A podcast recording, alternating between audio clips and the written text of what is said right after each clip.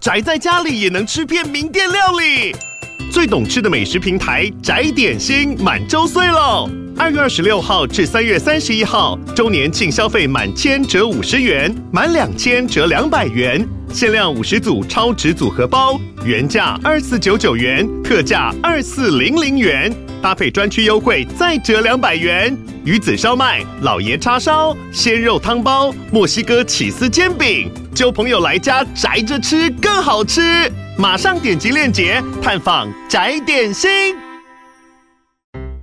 大家好，我们或许知道台湾的原住民有十六族，也知道有些明星是原住民，像天后张惠妹是卑南族，温岚是泰雅族，金钟影后高慧君是周族，翻译成阿令都是阿美族。但是大家有听过原住民族委员会吗？他们主管的是全国原住民族事务，从法律到教育文化、工作权保障、国际交流等等，都持续的透过政策保障原住民朋友们的权益。原住民族委员会自一九九六年十二月十号成立到现在，在族人以及各界的支持下，原住民族权利与法治持续稳健的发展中。而在今年，原民会满二十七岁了。迎来了原住民族委员会二十七周年的成果特展，并特别在十二月九号、十号两天举办精彩的系列活动。首先，第一个登场的是国际研讨会，与各界探讨人权与原住民族的权利，以及国家与原住民族和解共生的进程。透过十二月九号满满一天的充实探讨，帮助大家更了解多元族群发展一路走来的不容易。紧接着，在第二天十二月十号上午，还有二十七周年成果特展。带大家导览原民会这二十七年来的丰富历程。最后在下午登场的活动是感恩音乐会，连结与感谢所有一起为原住民族社会奋斗努力的伙伴。详细活动资讯请上原民会官网查询。以上广告由原住民族委员会提供。Enjoy this episode。哇靠，有事吗？欢迎收听帅哥最多 Podcast。哇，有事吗？我是吴小茂。今天的这位来宾呢，我在想他反串成男生的话，会不会比他现在好看？喂！最近他推出了一本新书，叫做《Hold 不住的才是人生》，我很喜欢这个书名。我们先欢迎作家。谢依霖，没错，我变作家了，我是好珠姐，A K A，哎，不是谢依霖，A K A 好珠姐，好珠姐，怕大家不知道我是谁。这是第一本书吗？对，我的第一本书。其实我一开始想书名的时候，是什么都做不好，妈妈、老婆、女儿、女明星，没有一个做得好。嗯，这是我一开始想到的。怎么会这样？因为我其实我我我我我是从我开始写这个东西是。是在我完全没工作的那三年，然后我觉得我实在太压抑了。嗯、我再不干点事情，我真的要疯掉。因为我、嗯、我觉得我就是天生非常热爱表演，我热爱被看见。然后当了我突然没有，因为从我小的时候吧，就是第一次站上舞台是国小五年级，嗯，然后那天那时候是我们学校有一个诗歌朗诵比赛，嗯，然后前面大家都在慈母手中线，游子身上衣，然后。我同学当妈妈，我当那个游子，就说娘，然后对大台下就爆笑一顿。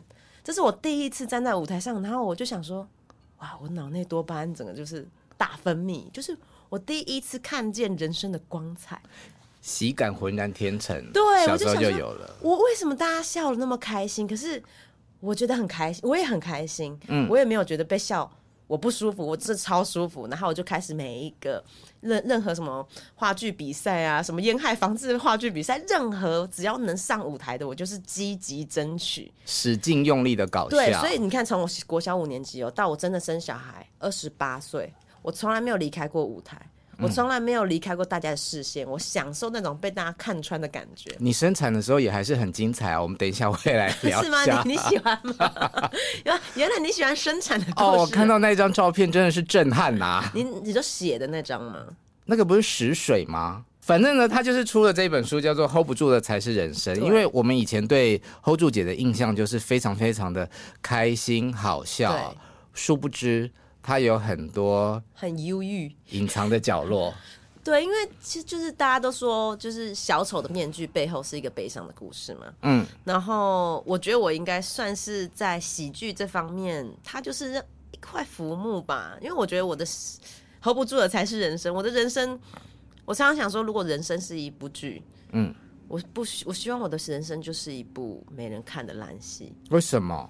因为就是呃父慈子爱，然后兄友弟恭，然后就是家庭和乐，谁要看这种戏啊？嗯，对吧？嗯，一定是起起伏伏，怎么样怎么样怎么样，然后才有人看呢、啊。所以刚刚的那句话就是说，你希望没有人看，就是希望你的人生其实是平平顺顺、简简单单。对对对，但是就是。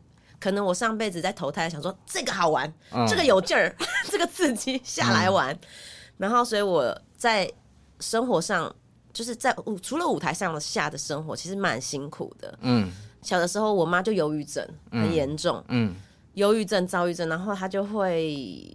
常常会想要自残啊，或者什么，然后我就是比较，嗯、我就刚好我姐很叛逆，嗯，我就刚好不上不下，卡在我妈最严重的时候，都是我陪伴她，嗯，这样子，然后每天我还记得、喔，我小的时候我就要等我妈妈，嗯，回家，不然她就会一直，嗯、呃，会一直去在玉里镇上变，就是尸体。就他喝烂醉，然后我要去时间到，嗯、例如说十一点还没回家，我就要去玉镇上捡尸。不然你说晚上十一点？对对对，哎、嗯欸，他带着我那时候才三岁的我妹妹，我觉得压力好大哦，因为我妈如果不回家的话，我怕她可能可能卧倒在哪个火车。的的轨道，卧轨，对对对，你小的时候你不懂嘛，你总是觉得可怕，然后我就每天，但是我我假设我妈提早回家，那她就看到我没睡觉，我就会被骂，嗯、所以我只能做呢，很两难，对我就只能在楼梯间，嗯，然后我在楼梯间偷等，对，偷等。小时候我也没有什么，没有钱去买什么漫画书，我唯一的娱乐是什么，你知道吗？嗯，参考书。啊，那你成绩应该很好。对我，所以我那时候。我那时候突然那三年成绩变超好，嗯、就是我是读玉里很乡下很乡下的学校，然后我就是以我这种资质，我竟然考上了花莲女中，嗯、就是花莲的第女子第一高中这样子。嗯、花衣女，花衣女没错没错，我可是花衣女的呢。而 且我小时候，我我亲戚还说，哎呀，你妈那种没读书的，你小时候就是女流氓，嗯，因为你长大就是女流氓，你跟你妈一样。所以我妈看到我读花。读考上花花衣女，对花莲女的时候，她就很开心。反正我就在那个楼梯间一直等我妈回来。嗯、好，既然她讲到妈妈，其实这本书它就是用四个面向，对，包括你作为女儿、作为妈妈、是作为太太，还有作为女明星，去拆解你这个人。人生那个妈妈的部分，其实真的是最震撼我的一趴。真的吗？嗯，因为你你就是很直白的告诉大家说，哦，你妈妈是一个。你用的词是精神病患，然后成天打小孩出气，不是针对我，她单纯就是个坏女人。对，她谁都打哎、欸，我爸也打，我不是说我在楼梯间的角落看吗？嗯，我是这样看，我看我妈这样神龙拳灌我爸下巴哎、欸。你妈以前是有学跆拳道吗？没有，我妈做头发的。嗯，然后如果我回家，我有一天我记得我有一天回家，然后。我跟我就是下课路上跟我同学吵架了，然后我同学就是小朋友打闹嘛，他我就哭，因为我被他打，男生比较壮，嗯，然后我妈说，你在哭什么？你也蛮壮的啊，呃，还一壮还有一壮壮嘛，然后那个男生他就我妈说，你在哭什么？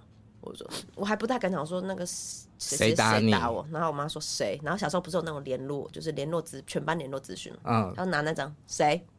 我就说像茂茂。谁谁几那？南京东路啊，冲来这边敢打我女儿，我告诉你这样这样这样，然后就也没有真的打他。可是谢妈妈不要打我，不是我，谢妈妈很凶。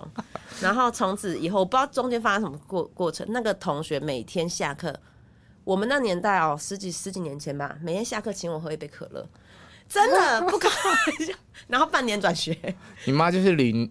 女流氓，女流氓，疯子，大疯子，她对谁都是这样子。但是你用这些词在形容她，像我们这样子讲，或者是你书里面写的这么的直白，嗯，她知道吗？哇，她好好开心哦，他自己讲哎，他说，哎、欸，我跟你说，因为他现在他后来拿到那个就是呃中度残障，嗯，他说我跟你讲，我是国家级认证脑残，我说有什么好开心的？然后。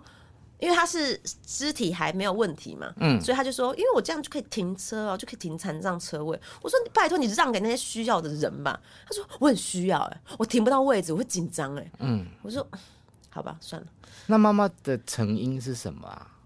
成因呐、啊，哦、我跟你说，这就是我后来就认真研究忧郁症。其实我我有一阵子非常讨厌忧郁症，我觉得你们都是骗子。嗯，因为我每一天都在走那些急诊室，然后你们想自杀就自杀，我人生都被你们耗掉了。嗯，我觉得你们都在骗人，哪有那么惨的事情？大家都那么惨，就你们爱哭。嗯，然后我就觉得没有忧郁症，然后直到有一天，我自己觉得自己天哪，我怎么有忧郁倾向？嗯，就是那种感觉是你无法自拔的陷进去。这个是在产后吗？呃，产后一次，其实产前也有一次，就是。我慢慢的意识到这个事情不是我能控制的，就忧郁倾向不是我能控制的，嗯，是你你你就像生病，他你不可能叫一个没有脚的人站起来，他就是做不到，嗯，然后我才去研究说，原来其实忧郁症它是有遗传的，嗯，就我妈妈的外公，他本身我妈妈的外公就是自杀离开的，妈妈的外公，对，所以我们全家都是有这个基因。哦对，你书里面有写到说，姐姐跟妹妹也都对，也都有在服药。对、嗯、我就是唯唯我们家唯一一个还存存活下来。但他有一句话真的写的我还蛮震撼的，就是你说我没有不快乐，只是不想活下去。对，因为我每天都那么正向，都那么正向，然后我都在跟朋友说，所有朋友每天都在来跟我，就是说禀报最近发生什么不开心的事情，然后我都会跟他们化解。然后我也告诉我自己说。啊，这些都是你自己选的，你自己选的人生，你自己怎样怎样，反正就是都是一些很正向的念头。后来发现我是一种病态的真相，嗯，因为我讨厌忧郁症，我讨厌这样子，嗯，我讨厌不开心，我讨厌到我不能不开心，嗯，可是我没有意识到人就是会不开心，嗯，你连接收自己不开心的能力都没有，你都这么大了，连开心的资格你都没有，你你枉为一个人，嗯，那个时候我才是，我应该要就是，所以我那时候说我没有不开心啊。只是不想活下去，我根本就没有意识到我自己不开心，嗯，因为我没有当下觉得自己没有资格不开心。所以，像你的表演，从小到大，你不管是在学校，或者是你入行了之后，你灌输给大家这么多好好笑、好无厘头的，嗯，那个是不是也是算一种你的保护色啊？我觉得那个就是你知道，人在人在嗯、呃、生存。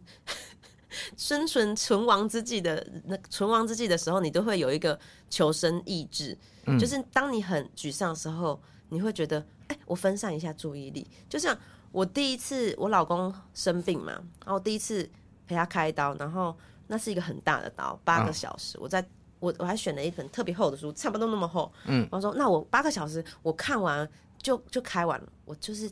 续还在续，还在续，就是看不完，就是我太紧张，然后根本没有办法专心进去文字里面。然后所有人都被推出来进恢复室什么的，然后我的老公就一直没推出来，嗯，然后他就推出来，就是也没有推出来说，呃，谁谁谁的家属请到加护病房，我整个要疯掉，我就想说为什么大家都去恢复室，我要去加护病房，就已经很忐忑，就后来。因为那个刀比较复杂，所以他是正常讲专家或病房是正常的。嗯，然后我一看到我老公，我就崩崩盘了嘛，然后我就开始爆哭，然后就是后来那个，可是我看到他，我不是难过，我就是觉得很开心，我看到你活活着，至少是活着的，对，活着的，管你要多讨厌，都活着。然后我们在花莲嘛，嗯，护理师就走过来说：“喂，起来啦，叫老公起来。”你老婆很担心你耶，然后老公就用最后的一丝力气这样，吼，这个是一个很很伤心的故事。嗯，可是我我总是会想办法在这个伤心的故事里面找一个好笑的点。对啊，就像你的书里面写了很多不开心的事情，但是你又会开始自己在那边自言自语，然后转弯讲一些好笑的话，然后再把故事拉回来。就像我第一次看我妈上吊，嗯。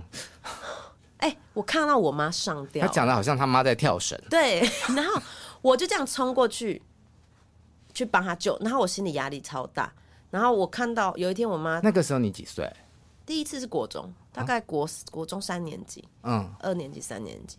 然后第二次是我上高中，我记得高一，然后我妈就，呃，因为我不知道你有没有。近距离接触这种忧郁症很严重的人，我妈有一天就是我在花莲，她在玉里，我们两个就是隔了两个小时的车程，嗯、然后她就说：“依琳，我不是我。”然后我觉得完了，事情大条了，嗯，我就立刻冲回玉里，两个小时火车冲回玉里，然后我到我妈房间，我就整个房间都是暗的，然后我妈我到我妈房间看锁门，然后就冲到那个阳台旁边，看到我妈躺在床上，然后眼角还看到一一盆火。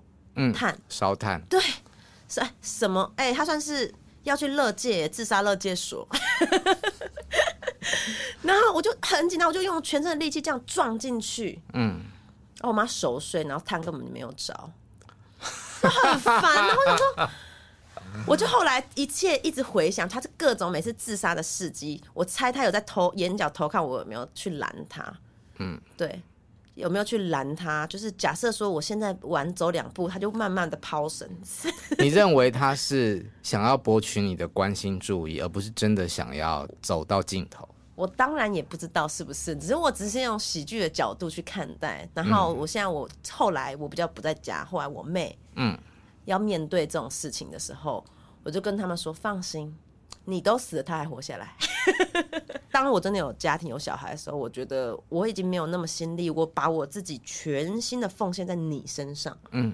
我有我的孩子啊，嗯，如果我今天为了每天就是盯着我妈看她健不健康、快不快乐，嗯，那我的日子呢？我妈每次都说我要跟我爸离婚，我爸，然后我以前就说不行，不能离婚，爸爸多好。当我有一天觉得我我撼动不了你，嗯，我就说离吧，他那么烂。然后隔两天他说，依琳，其实爸爸也是很不错的。我想说，然后你这个小杂包，对对对对，他说我想出家。去吧。我说，嗯，因为我妈抽烟，以前呐、啊、抽烟抽很严重。我说你会不会拿那个波，然后这样咔咔？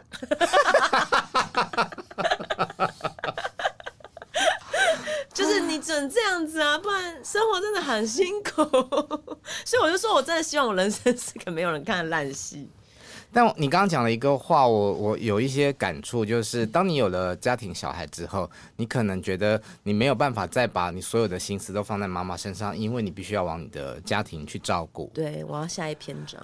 可是，因为我跟我妈妈感情很深，嗯，或你们这样子的焦爱的焦点的转移，身为上一辈的人，他们会不会失落？失落啊，我觉得完全不会，因为他们也好爱我的孩子，因为有了新的生命，然后他，我觉得让他们重新，因为当时他在当父母的时候，他有太多的压力，嗯，让他忘记怎么去爱，就是其实爱很简单，但是当你觉得这是我的孩子，我要好好教育他，我要给他什么，我要给他什么的时候，其实你会不知道怎么当个父母，也没有人教他怎么当个父母，但是当他今天面对主，就是。孙子孙女的时候，嗯，他只要做一件事情，爱他，嗯，然后我就发现他们做的很好，他们重新再做一次，就是上一辈的角色，就是从从爸妈变成祖父母的时候，嗯，他们做的非常好，他们对小孩的教育，哇，好好高级，嗯嗯，嗯，对对对，所以我觉得反而反而他们。给他们一次重新表现的机会。嗯，那爸爸妈妈对于你的小孩这么的爱跟疼，可是，在你的成长过程里面，你受到了这么多，就是妈妈对你的虐待。虐待，对。你对他有恨吗？恨哦，嗯，恨过吧，恨过吧。嗯嗯嗯嗯，我觉得恨不是，呃，当然很小的时候被他打中，觉得你不是我妈。我没有这种妈妈，你知道，我我其实我妈很漂亮，嗯，我妈是那种长发，然后瘦瘦的，然后就是五官都是很精致、很立体，然后每天都会穿那种露背装跟大短裙，嗯，然后我同学就是他们都流传我妈是酒家女，可是我妈只是做头发，就是气质是那样，对对对对，我妈在乡下是很辣的那种，嗯，然后我想说，天哪，不可能。这个女的一定不是我妈妈，因为在电视上的妈妈都是头发卷卷的、胖胖的、温和的。嗯，这女的一定是后母，所以我从小就觉得她是后母，她不是我妈妈。我一直在说我要去找亲生母亲，你不是我妈妈。那你的这些待遇在你妹妹身上发生过吗？我妈越打越累啊，所以而且我们家有一个以暴制暴的一个很糟很糟糕的一个循环，所以就是当我妈不累了、不想打我们的时候，我姐就复活了。我姐就狂狂打我们，所以还是就是都是被打。嗯嗯，那你们姐妹的感情是好的吗？我跟我小妹感情非常好。我跟你讲，我们家就是大型的后宫甄嬛传，就是当我出生的时候，我姐失宠了，我姐就恨爆我。然后当我三妹出生的时候，我们家四个姐妹嘛，我三妹失宠失生出生的时候，我失宠了，我大姐哎，敌人的敌人就是朋友。我大姐就跟老三联盟，哎、欸，老老四出生了，老三失宠了，然后我就跟老四结结盟，嗯，所以我跟我小妹非常，哎，我跟我小妹差十二岁，然后她几乎是我带大了，我妈算是一个蛮不负责任的，所以小妹是意外。我嗯，我不太想知道他们，而且我妈很爱跟我说，我们都有带套。我想说，闭嘴，闭嘴！我跟你讲，全世界最可怕的事情就是什么听父母的性爱故事。以后你小孩不孝，我跟你讲，寄你的性爱影片给他，他会吓死。我没拍啦。我也没拍，我也没拍，所以我小孩放放弃很恐怖。我妈就很想跟我分享姓氏，然后我想说不要说。她说啊，我跟我爸爸都怎么样，后来就怎么样啊。我想说我不在意，反正对，算是意外。后面两个都是意外，嗯，对。但是这他们口中说的，我也不知道。好，所以这本书里面有很多你跟父母之间的恩怨情仇。而且还提到，就是说，哦，家里以前有开家庭赌场。我想知道这些事情，在你进了演艺圈走红之后，是你会呃很努力需要掩盖的秘密吗？也不需要太掩盖，因为他就是一个很乡下的一个，也算是他，他完全就是合法嘛。反正在家里，在家里大家打牌，然后你我。我不知道这个，我没有，我没有特别想去掩盖这，因为本身他也没有违法。除了赌场这件事情，就是说你的家庭背景，可能你妈你妈妈生病，然后跟父母之间的等种种等等，记者以前会对你这些事情有兴趣吗？我也没有讲，所以大家对这件事情也没有兴趣。然后我觉得我可能也没有走红到大家要挖掘到这么深入的地方。不然其实一去乡下，全玉里都知道我们家在干，也知道我爸妈的就是种种事迹。所以倒是我没有特别去掩盖，但我也我其实也没有特别想讲。我真的是当了妈妈之后，呃，很多很多很多事情，我觉得我讲出来，第一对我自己好。第二，我觉得可以帮助也像这样，像我这样有一定有困扰的人，嗯，对，就是。我小时候我真的我开不了口，我我要怎么跟我同学说？可能我们乡下民风比较保守吧。我觉得大家家庭都好幸福，全世界只有我一人家庭失和。直到我听到别人，我也是从别人口中得到救赎，就是我听到别人家庭失和，我就上岸了。有人跟我一样家庭失和，谢谢你，谢谢你。所以我觉得很有趣，就是我第一次听到我同学说我爸外遇，然后我想说，你爸外遇可以这样讲出来吗？嗯，爸爸外遇这种事情是可以这样大啦。啦的讲出来的吗？然后他就说：“对啊，对啊，是谁谁？其实我还不敢讲，就是你知道，你你出不了那个你门嘛。嗯。然后他就说：‘我爸外遇，然后外遇的对象在玉珍上嘛，嗯、是谁谁谁？’他说：‘你爸跟我爸一外一样外遇就算了，外遇的人还是同一个人。对，哇塞！好想知道那个阿姨有多漂亮，阿姨她是玉里镇上的这个哦公务员杀手，就是她周旋在各个公务员之间。所以你知道是谁？我知道是谁，玉里梁小姐。好了，不错，哎、欸，他还很有名啦。好了，关于那个父亲外遇这一题啊，我们握个手吧。同道中人，同道中人。确实，婚姻是我真的不得不偷偷帮我爸说话一下，就是我不是说鼓励外遇哦，就是我觉得假设，我是说假设。我爸那个时候的状态，我妈那时候状态，我每天回去就是个气噗噗的老婆，嗯，然后你觉得合理啦？有一点合理，就是如果我每天回去，我老公说你干嘛？你怎样？你赚钱赚那么少？哎、欸，我妈讲话很呛哎、欸，他我爸拿生活费回去，他就说，哼，这么少钱，你以为美金哦、喔？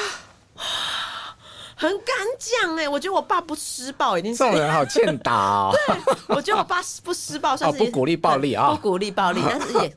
就是，就是，我就觉得好像有不能说，我觉得他做的是对的，可是你能理解。然后外面那个就是玉里镇的那个公务员杀手，他就是看准了这一点，哎，市场缺乏，他就进场，好言好气，然后体恤他们的辛苦。然后我爸你知道就晕船了，就理解啦，理解。你书里面有一句话，我觉得我也很喜欢。你说你是有了小孩之后。你才开始去挖掘自己，我以为那些不重要的过去，其实一直不断影响我的人生。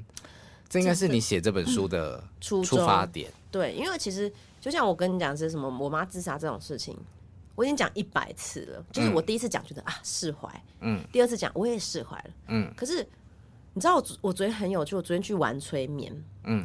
然后我就觉得我，因为我其实现在活到现在，我已经觉得。我们家从我的房，我的心里的房间，从一个乱不乱、乱乱乱七八糟的地方，我已经觉得我整理的干干净净。我觉得我没有什么好挖掘我不开心的事情，所以我就说：“你最他说你最近有什么困扰？”我没有以这个出发点去催眠。嗯、我说：“我没有困扰啊。”哦，如果你要说我困扰，可能就是瘦不下来吧，这、就是这唯一的困扰这样子。然后那催眠应该没有用吧？对，这是不是你是想说，哎、欸，催眠一般你能怎么样？哎、欸，我难道你可以催到我瘦吗？然后他就挖掘、挖掘、挖掘、挖掘、挖掘，然后。他就我，我就挖掘到一个点。他说，呃，我就找到一个，因为他在找你人生的图轨迹嘛。我就想到有一天，我吃了我妈半个便当，嗯，然后我妈就以此为笑谈，一直在讲这件事情，就是我女儿多爱吃，而且她上怀孕，我女儿有多爱吃，多爱吃，连孕妇的便当她都要吃。然后我妈讲的那种口沫横飞，我那时候就看着她，我想说，哦，我做一件事情可以逗乐我妈，我就开始一直吃。嗯、我从那个时间点，我就开始一直吃，一直吃，一直吃，因为我脑中开始设下限制说，说我很想要让我妈开心，嗯、所以这么小的一件事情，然后有一天我在吃东西，就嗯，因为我妈一直讲，所以我就一直吃，因为我觉得她。可是你没有觉得那句话是在羞辱你吗？没有，因为我感受到我妈的快乐，我管她是羞辱还是什么，可是我觉得。她每天生气不开心，可是至少这个 moment 我看到看到她开心。嗯嗯。啊你，你我那时候才几岁，我不懂，我只知道只要你开心，这就对了，做这件事情就对了。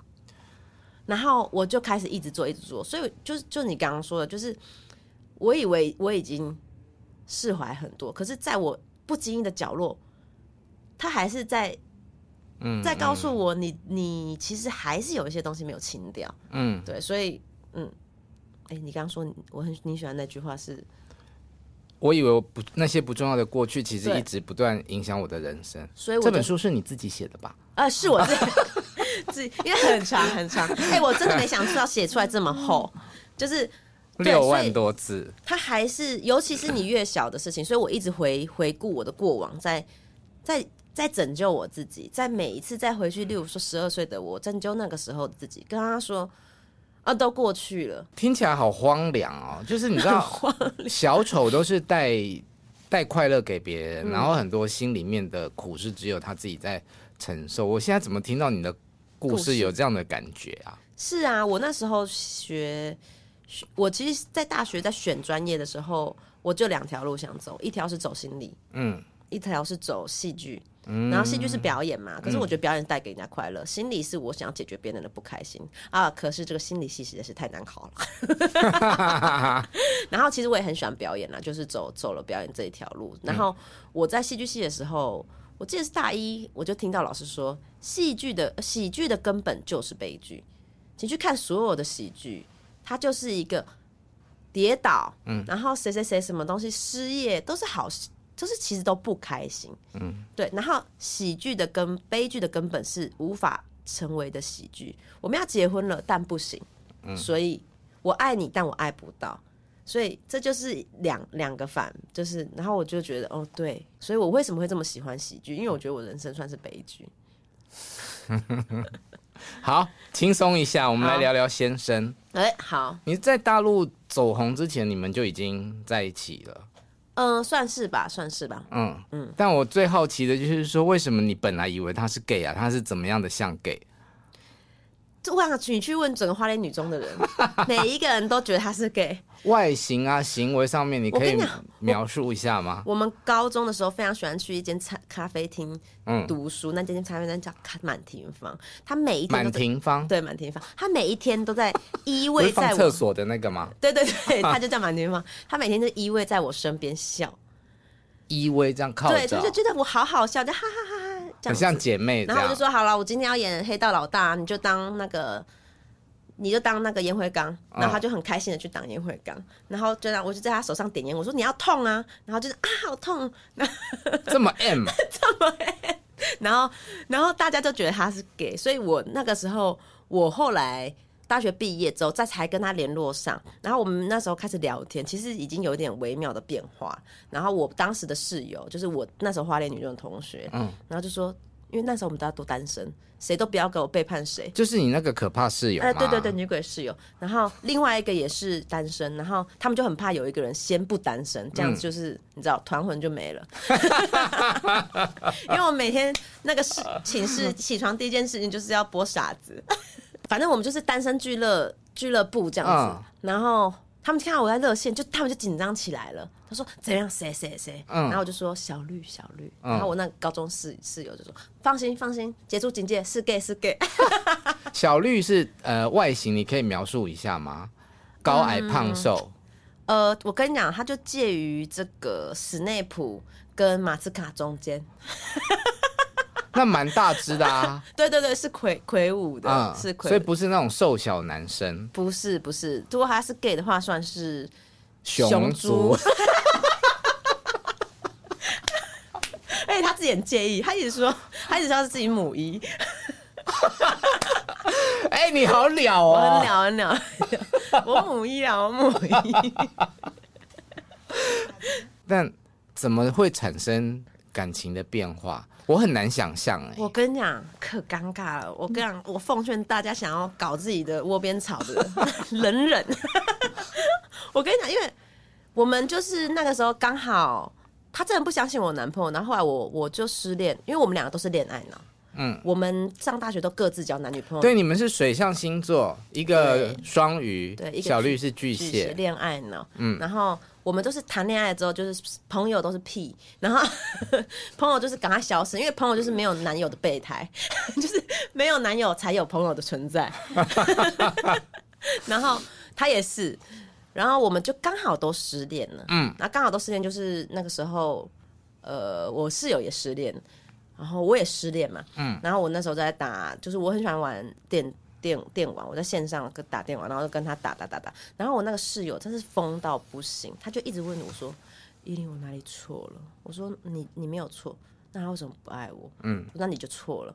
然后他说：“我，那你告诉我哪里错？”我说：“我不知道。”这里就是女鬼室友那一篇，女鬼室友。他说：“我说我不知道。”然后我每一天，因为那时候刚出道嘛，我每天工作回来哦，他就在我房间等我，就在哭。嗯，然后我每天都在缓解他的问题。他说。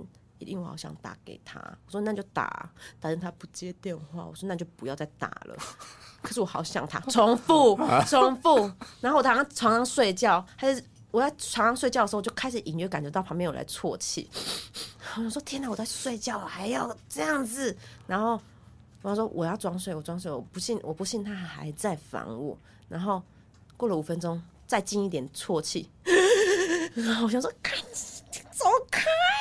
然后我说我装睡，我装睡。他再过五分钟，他就开始推我。你你，你起床好不好？我真的快活不下去了。然后我就说你好烦哦。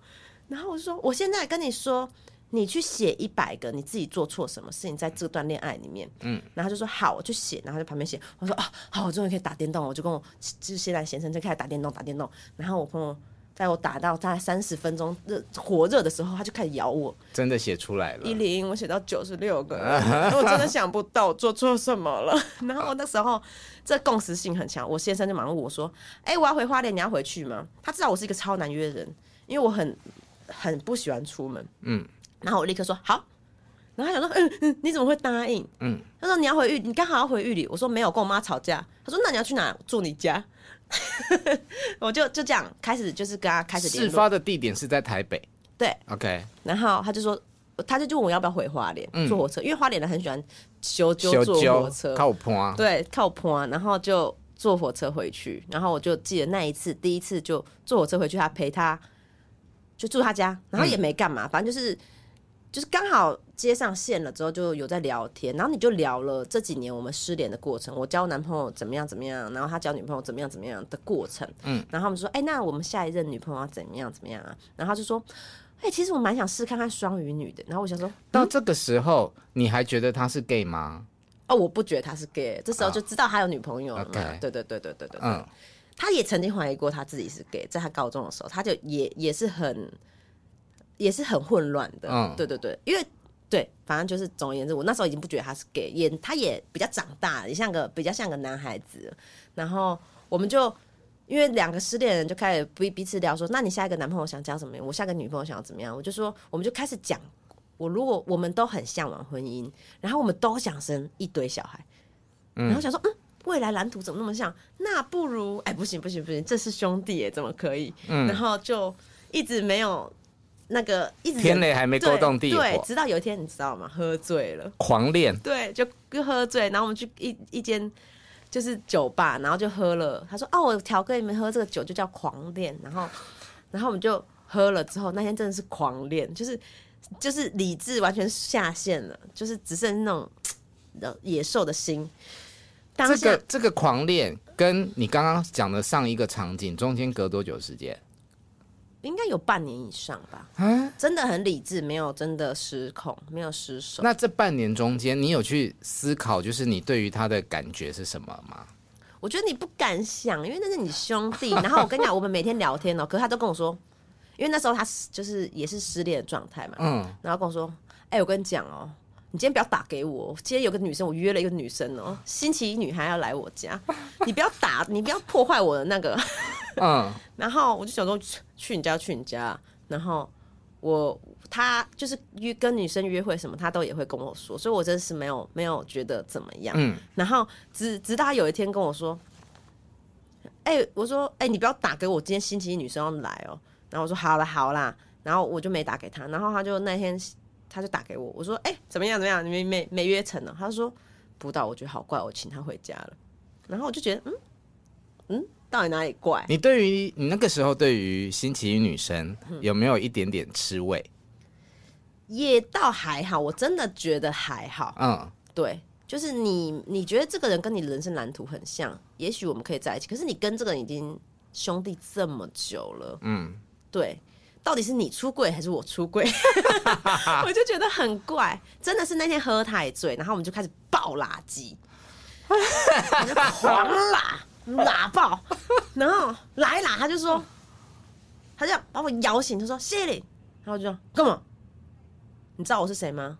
我就说小绿啊，他说你要跟我你你要跟我在一起吗？我说那你喜欢我吗？喜欢啊。然后在一起啊，哦，就结束，就就大家就是据点在这边，那先睡觉，然后我这个场景是在 pub，没有，已经回家了，回他家了，OK，然后就他说那就睡觉啊，然后我们就两个突然酒醒，我跟你讲不用买什么醒酒药，那 那一刻醒到不行，然后就就是你知道，梁山伯与祝英台中间还隔了一个水，完全没办法干嘛，因为太清醒了。怎么会？到时候那时候不是应该就是发展成没有没有脱光光？因为你就说那就在一起啊，好啊，好啊，那睡觉啊，好啊，然后就 各睡各的。可是其实也睡不太早，可是很醉，就觉得天哪，跟我兄弟在一起嘛？可是当下有点太醉了，真的也做不了什么事情。然后就他睡他的，我睡我的。我早上起来想说，嘎的，我跟我兄弟在一起了。然后我说好尴尬哦。但什么都没发生，什么都没发生，只是口头上面说我们要在一起了。哎，既然什么都没发生，那就装死好了。如果他装死，我也装死，大家装死到底，那也就 OK 嘛。反正就是你知道，大家当做昨天是一场梦，这样，反正也没发生什么事，也不用干嘛。嗯。然后我再这么想的时候，他就起来说：“哎，谢谢你不会想装死吧？” 然后我就说：“啊，你说什么？还想装死？”他说：“你你你记得昨天发生什么事吗？”我说记得啊，哦，那你要不要吃早餐？我说好啊。我说我跟你说，我跟你前男友不一样，我不会买早餐给你，我下去我就买自己的。好讨厌哦，这种不行呢。巨蟹座不会是吗？巨蟹座一定会帮对方买好。我跟你说，我老公是那种受伤的巨蟹，他其实他我这样，他对我非常好，可是他想要传达是，我跟你讲，你千万不要觉得我对你这些好都是理所当然的。你不要有一天觉得这件事理所啊，对，巨蟹座会要求回报，即使嘴巴不说，他内心里面都会记着。对他很、嗯、他很敏感，所以他就是我我说清楚，我跟你讲，如果就是他我前男友对我是那种无微不至，就是马上就是我在想睡觉，然后来不及上课，他自己拿牙刷来帮我刷牙那种人呢。你去死！怎么好意思讲这种话？我像老佛爷一样躺在那贵妃椅上这样，然后然后我我先生是那种他觉得，因为他妈妈是蛮独立的女生，嗯，他觉得女生就是要独立，嗯，对，他喜欢独立的女生，然后他不喜欢那种就是男生很狗很狗麻子狗那种样子，他觉得嗯这不是男人，嗯嗯，对啊，对啊，什么？好，我在书里面还偷偷 diss 巨蟹座，到底怎么样？我们巨蟹座哪里对你们不好？我跟你讲，巨蟹座最讨厌的点就是他什么都不说。他绝对绝对不会把他哪里有问题说出来，你永远因为他内心里面觉得你应该知道，对，你要懂我啊。但是你你你就不能这件事情就是不能讲。你跟巨蟹座他的不开心就像一个不能开的盒子，嗯，然后你永远不知道他为什么不开心，他也不会，因为那他太脆弱的那一块，他就是天生就是不想让你知道。你摸顺了，哎、欸，我们就没有问题。可是你没摸顺，哪哪毛都不对。他想要让你知道，只是他不讲出来，他要你自己去知道。对，你要自己去知道，你要去猜。巨蟹座就是有很多内心的小剧场，对，够难玩呐。有一点也不会啦。其实说真的，我跟你讲，巨蟹座只有一，真的只有一个点。我或现在我我摸顺了，嗯，你要给他无限的爱，就这么简单。其实。就是这么简单，你要给他随时随地都让感觉我爱你，我还很爱你，我就是这么爱你。但前提是他要爱你，你不要给他形式上的爱哦，你不要一直打电话给他说哦，宝贝，我还，嗯，你我等下干嘛哦？他不要形式上的爱，他要的爱是发自内心。就算你今天完全不联络他，你心里有爱，他都感觉到。就是最可怕的点，我不知道你你能不能认同，就是你们敏感到，其实我觉得你们。比双鱼座跟天蝎座都还要敏感，我就摸熟了这点，我觉得就没有问题。我跟他之间有问题的时候，通常都是我心里可能不是我不爱他，是我把其他事情想太重要，我已经忘记他了。嗯，的时候他都敏感，太敏感了。嗯，然后我就觉得哇哇哇，嗯，不得了，你们这星座。所以怎么样跟跟巨蟹座结婚幸福吗？超幸福。嗯，选我，选我，娶我，娶我，就是，但是首先呢，我自己认定我是一个很发电的人，就是我发爱，嗯，就是我超级能够给爱，给爱，然后我也很享受给爱的过程，所以我跟我老公算是这方面算是非常非常契合啦，嗯，所以。呃，然后他又刚好，我们都补足了彼此的不足。像我老公，他就是非常的，我们家他现在是完全主内啊，嗯，对。然后他做的非常的好，嗯，对。哎、欸，这很难呢，就是我觉得他难的地方是，嗯，除了两个人要讲好，男生，嗯，其实女生也要，都需要承受很多外界的眼光。没有错，就是我突然有，其实我们有一阵子很低潮，就是。呃，我们还没有结婚，但是已经算是我就是感觉起来就是我赚钱给他花啦这种感觉。然后，然后大家觉得说，哎、欸，你怎么可以养男人？嗯，你怎么可以养男人？然后我也觉得，为什么我会养男人？我怎么是这样的人？而且还是母一，对，还养母一，他还是偷偷跟别人乱搞男生，没有啦。然后我就觉得，对啊，我对啊，为什么？然后直到我有一天想明白一件事情，我说。心想说，虽然我们没有在一起，我们只是情侣，可是如果我们今天是情，只要我们是性别对调，我们就是幸福的一对。嗯，然后我就觉得，那我到底在限制什么？女人要有自己的钱，男人一定要有事业，就是这这么什么东西都是一定要一定要，这是社会给我们的限制。然后直到我我我觉得我放下了这件事情，然后我先生他也放下了。家长呢？家长也会啊。嗯，对啊。然后，但是我觉得所有的一切是你们自己够不够坚定，还是很重要。嗯，嗯就假设今天聚会啊，朋友就说，朋友跟你说，哎、啊，现在你在干嘛？他说，我没干嘛，我老婆养我啊。然后他就说，哇，好爽。他说，那你也去找这样的老婆，哎，对不对？嗯、就是你你你你也要有能力去去 handle 得了这件事。所以小绿自己现在的心态也是健全的了，也是健全。他就说。每次都带小孩，在家带小孩，最近在家带小孩，我就说哦，老公辛苦。他说没问题啦，只要钱到位，努力工作。因为我先生其实他是一个非常有才华的人，然后他也很多想法，他需要一点点慢慢的去茁壮。而我跟他相反，就是他把自己家也是自己顾很好，可是他没办法往前。我就是喜欢表演，喜欢秀自己，然后他很喜欢看到我找到梦想，然后疯狂秀自己的那个样子。嗯，所以他直到我昨天出门工作之前，他还是会起床说加油哦。嗯，就是他很喜欢看到我抓住我自己梦想很棒的那个样子，因为他他跟我说。你你你你活出我想活的样子，所以我一定会永远的鼓励你，永远的就是、嗯、就是他可以成为你背后的那一只推手。对，然后他也把我推得很前面，就是他会帮帮我看节目，他说：“哎、欸，依琳，我觉得你你应该要怎么样怎么样怎么样，嗯、你要去怎么一个改变，你会更好。”嗯，然后我就真的很多事我事情都是靠他帮我一一他的他的付出都是无形的。我觉得两个人能在一起，你你的另外一半。都会把你推向什么样什么样，可是从来大家不觉得这是男生该做的事，嗯，因为男生就应该有自己的事业，嗯，所以这就是我们不在意别人怎么看我们，之后自己也过得很舒服，很棒。好，那我要问那个生小孩这件事情，好，很恐怖哦，水中分娩，他写文章就是会让你觉得一下子很认真，一下子又很好笑，比方说他用。卡到音这这个词来形容小朋友生生出来卡到一半的。我跟你讲，我那时候我真的没第一次生小孩嘛，什么都不知道，嗯、我以为生小孩就是头出来了，嗯嗯嗯，没有哎、欸，嗯，是啊，你好痛啊，头出来了，身体还没出来哦。嗯，就是，但是一般来讲都是要头先出来，不是吗？对，我没想到它卡在那边一两分钟啊。嗯，我以为头出来了，身体就出来了。就会拉出来。对，没有头出来了，等两分钟。你想看这么大的一个东西卡在那边两分钟，而且我在水里，它在转呢，它头这样。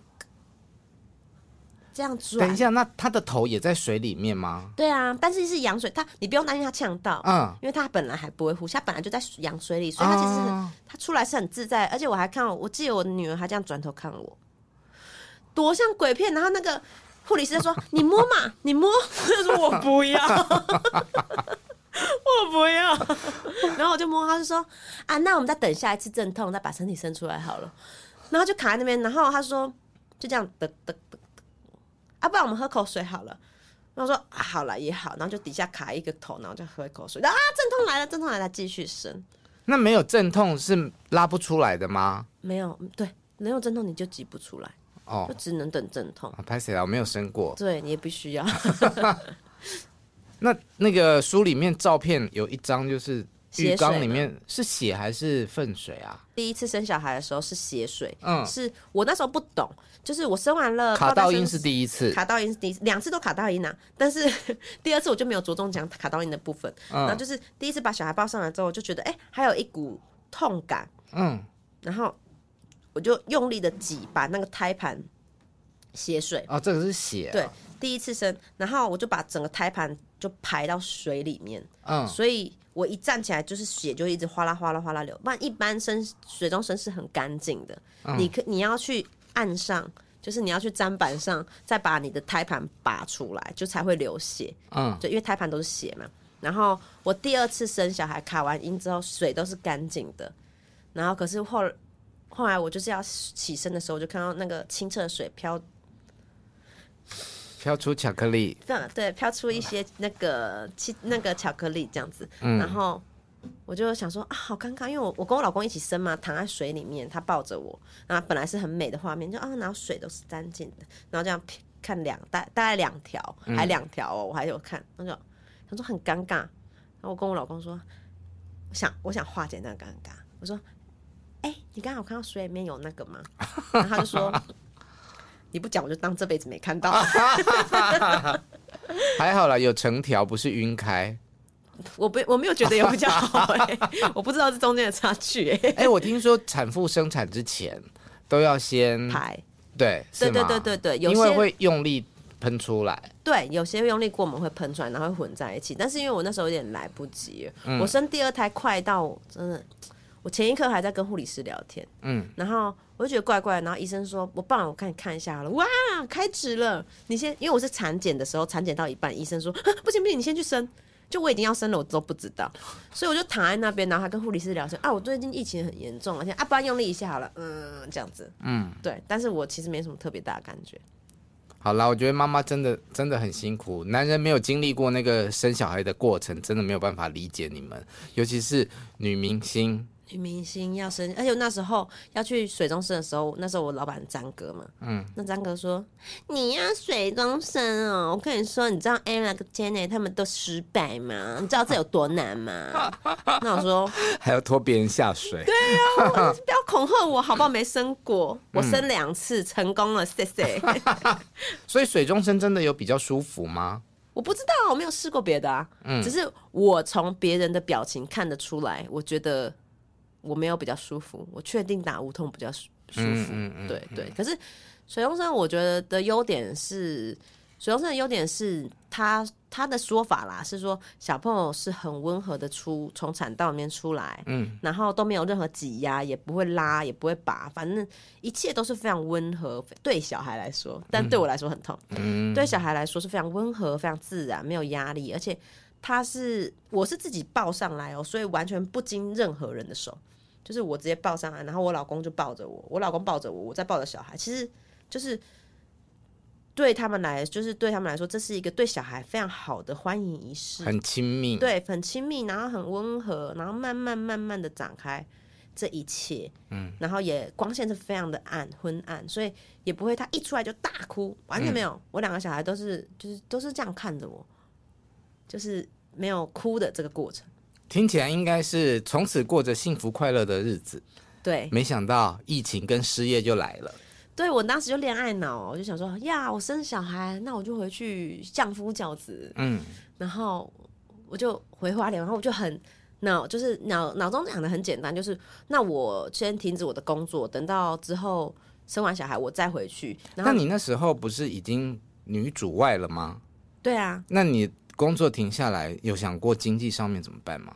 因为我们呃，我觉得我跟我先生算是蛮节俭的，嗯，因为我觉得财务自由是怎么样，就是不是说你有多有钱是自由，是你的收收入跟你的支出已经打平了，就叫自由了嘛。嗯、所以我当时就觉得说，啊，我们有有存款，然后我们俩又很节省，嗯、然后我们就回到花莲简单的生活，那一定是自由的，啊，嗯。所以我当时没有想那么多，就只觉得就回去，嗯、然后想不到就是遇到疫情，因为遇到疫情了，你的所有的工作就停掉，而且我又生第二胎，嗯，然后开销更大，对，开销又更大，然后又通货膨胀，就整个一切一切这些东西接踵而来，就觉得 天哪，我完全 hold 不住，嗯，很害怕。但也后来我觉得我回花莲，我老公也生病，嗯，对，就是你刚刚讲的开那个大刀，对，开了那个大刀这样子。嗯所以这些重重的打击造成你后来发现自己有忧郁倾向的原因。对，我就发现有一天我就在我们家那时候住公寓，嗯，我从一楼走到十二楼，再从十二楼走到一楼。那时候就那句话，我没有不开心啊，但我不想活下来了。嗯，然后我就不行，我不能，太可怕了。嗯，对。那你后来选择活下来是自己想通的，还是谁拉了你一把？谁拉了我一把？我觉得还是我先生呢、欸。我觉得我先生就说，我因为我们就不开心，然后你不开心，我不开心，我们就是那个磁场会一直共振，不开心的感觉会一直共振。嗯，所以我就跟他一直吵架，嗯，一直吵架，然后他也生病。其实生病完，我们以为就没事，开完刀就没事了。其实，其实。通常不是在发生事情的当下争执，是发生事情完，你觉得事情没事了，嗯，我们应该好好过生活，为什么还是没有办法？为什么还是有情绪？你们就开始一直为了生活，谁去拿外送？你口气可不可以不要那么差？这个东西谁收？这种事情就每天跟他吵架，然后有一天吵到，就是后来我老公说：“你去做你想做的事，现在你出去，嗯、你每天就是出去一两个小时，我管你去哪？”嗯。然后我说：“可是不行啊！你在家里那时，那小孩怎样怎样？”他说：“你自己都顾不好了，你要怎么顾别人？”嗯。然后我就想说：“好，你说的哦，你叫我出去的哦。”我就每天想说：“好啊，因为我们就说好，我们那时候两个人都在家，疫情都在家，两个小孩，两个夫妻都在家，然后每天就这样二十四小时关在一起。我们后来就打先第一步就先达成一个 deal，就是我出去两个小时，你出去两个小时，不要管对方去干嘛。”然后可是其实也没干嘛，我们都去运动。打开交友软体，那其实五分钟就好。就是就是你不要管对方在干嘛，可是我们通常都是运动啦，就说好就去运动，然后回家，就从这么一点点的小事开始去改变。嗯，然后就慢慢慢慢的，我老公就一直鼓励我说：“你赶快出去工作，你去跟你经纪人说，什么工作都可以。你太喜欢表演，你不能没有表演。”嗯，然后我就开始很积极，因为我原本都跟我经纪人说。呃，超过几天的工作不要接，然后什么什么不要接。对，因为你现在住花莲。对，嗯。然后我听到你是这样子往返通车在做通告，我其实有点意外。神经病。嗯，对啊，就是我我我现在就是能接我就接，然后我也放心了，小孩去上课，然后我老公也是很很很很给力的，就是伙伴。嗯，这样子，嗯，他就一直鼓励我去表演。然后我也觉得，对啊，我我应该正视我自己，我应该先把自己顾好。嗯，所以我觉得什么角色都做不好，可是你要先把自己做好。嗯，对。所以我们看到你做了心之沙龙，对，然后现在出书，还会想回大陆市场吗？我后来那个新沙龙的时候有做一个访问，嗯，然后访问他就问说啊，你这几年都在干嘛？我就。大概讲一下这个，还没出书之前，还在讲一下我哦，三年没工作啊，干嘛干嘛的。可是可能标题比较耸动，然后杨幂就看到，嗯，然后杨幂就赶快跟我说，就说你你最近到底在干嘛？然后我就是说哦，他说你老公怎么了？因为我不会去讲这个嘛。然后他就，嗯、其实我觉得他就是一个很看起来很歹毒，但是他超级善良。就是，然后他讲的是杨幂？杨幂，杨幂，就我说看起来很歹毒，可是他人真的是，如果你说我们就是《小时代》四个里面，他最好欺负，嗯，看起来不像，对，他是最好欺负，就是他是那种，哎、欸，不好意思，我这边有一盘屎，麻烦你吃一下。他会吃哦，就是麻烦你下次请他吃给我们看。就是他就是他就是你好好的跟他说一件很荒谬的事情，拜托他，拜托拜托。他说他哎、欸，麻烦这边有一坨屎，麻烦你吃一下。他说哎、欸，可能不太方便，蜜姐我真的拜托你，因为我们这边真的是、哦，我真的拜托你。他就是他会很为难呢，他就是其他真的很，反正哦，whatever，就是那个时候他就看了这个采访，然后他就马上跟我说，最近那个密室大逃脱要开始了，嗯。他就只他只是说你去争取，我讲了，你去争取一下，嗯嗯，然后我就赶快，然后就就是因为那个 IP 也很好，所以就很快的就开始，大家就知道我会去工作这样，嗯、然后也也很多以前工作的小伙伴，他们就会突然想到，嗯、因为其实你要露出，不是他们不想找你，是你要露出来，你要说，哎、欸，我还在哦，嗨，我工作，我营业喽，这样子，嗯、然后就慢慢慢慢都是，就是现在有也有一个那个。来者何人？他是一个在培养动作演员的真人秀，哦、也蛮有趣的、哦。那你要去？我要去当动动作演员啊！我第一天就崩溃嘞。对，里面就什么咏春拳冠军啊，太极拳冠军啊，这么拼，很好玩。我刚好第一天这，这感觉就是很像陈意涵去参加浪姐啊，全部都是伤，全部都是伤。嗯，对。打到这边全部都是淤青，嗯，对，烂掉，全是烂，可是很爽。我对 hold 住姐的演艺之路的印象，大概就是，呃，大学生了没之后，就是《小时代》，嗯，然后再来就是《撒娇女人》，嗯。但我想知道的就是说，在大陆市场的那些年，嗯，是不是对你来说是一段很奇幻的旅程？然后他们的流量都那么高，都是所谓的大明星，可是。就在你身边出现了，对啊，我就很会蹭啊。我没有哥姐姐，可是其实我觉得，我觉得我真的，我跟你讲很多就是什么短视频，就说谢依霖是个多有资源的人，他怎么样怎么样，凭借的什么什么。我跟你讲，其实真的没有什么背景或者什么，就是靠我一份真心。嗯嗯，人缘很好。我第一次上跑男，然后那时候没有跑男，然后就大家也不知道这个 IP 是什么，通常就是。我觉得你就是不能怎么红，你再去上；什么不红，你先去上，嗯，等他红才行。因为什么红去上，其实就是讨论度就过了，嗯，就是我觉得我当时经纪人他也蛮有，就是有眼光的，有远见，对，然后就就他们会想办法，就是帮我抛到各种不一样的领域。然后我其实也是，我觉得我以前刚入行的时候就有一个圈。当时是亲戚，呃，我们的亲戚就跟我说：“我说，哦，姐姐，我要进入这个行业，你觉得有什么要建议我的吗？”然后他曾经也是圈内人，然后他就跟我说：“我跟你说，艺人一定要相信他的经纪人，经纪人一定要爱他的艺人。只要你们把这件事情做好，你们就是最好的伙伴。”然后我就是现后来我就是无条件的相信我的经纪人，不管，嗯、因为我觉得就圈内圈内很有趣，就是。当你可能今天状况好，你不好的时候，你不用担心，不会有人跟你说什么。当你好的时候，大家说：“哎、欸，你要小心一下你经纪人，他他听说他好像手脚不干净。”嗯，你知道这种话会在你耳边一直出现，然后你就会大家都在挑战你跟你经纪人之间的信任关系。对，可是你要还是要无条件的相信他，不管这件事情是怎么样。嗯，对。然后我就是他们叫我上什么，就是只要你说好，我就去。嗯，只要你说去，我就去。嗯，就是一直不断，然后我就去去上了跑男，然后上了跑男之后才认识陈哥，然后认识陈哥之后，后来就就就他就把我，反正就是就是这样一一条线一条线，就是慢慢的一步一步一步一步一步往上，也不能说往上啊，反正就是结交了很多顶流的好朋友。嗯，这样。好，很棒，祝福你哦。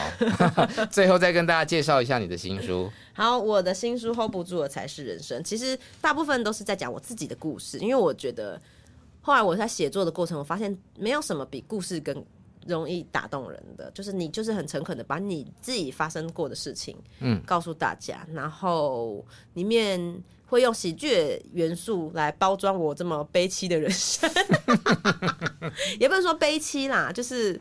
蛮有趣的，我觉得我的生活真的是蛮有趣的，这样子，然后可以给大家看，希望可以给大家力力量，就是不管你遇到什么样的状态，你都可以 hold 住自己。我很开心有这本书，因为有这本书，才有我们这一个小时的聊天，然后让我对于谢玲有更多的认识，所以很推荐大家去看一下。hold 不住的才是人生。是的，今天谢谢 hold 住姐来到我们的节目，谢谢你。如果你喜欢我们节目的话，请继续在 YouTube 还有各大 Podcast 平台上面追踪订阅我们。我们下次见，拜拜，拜拜。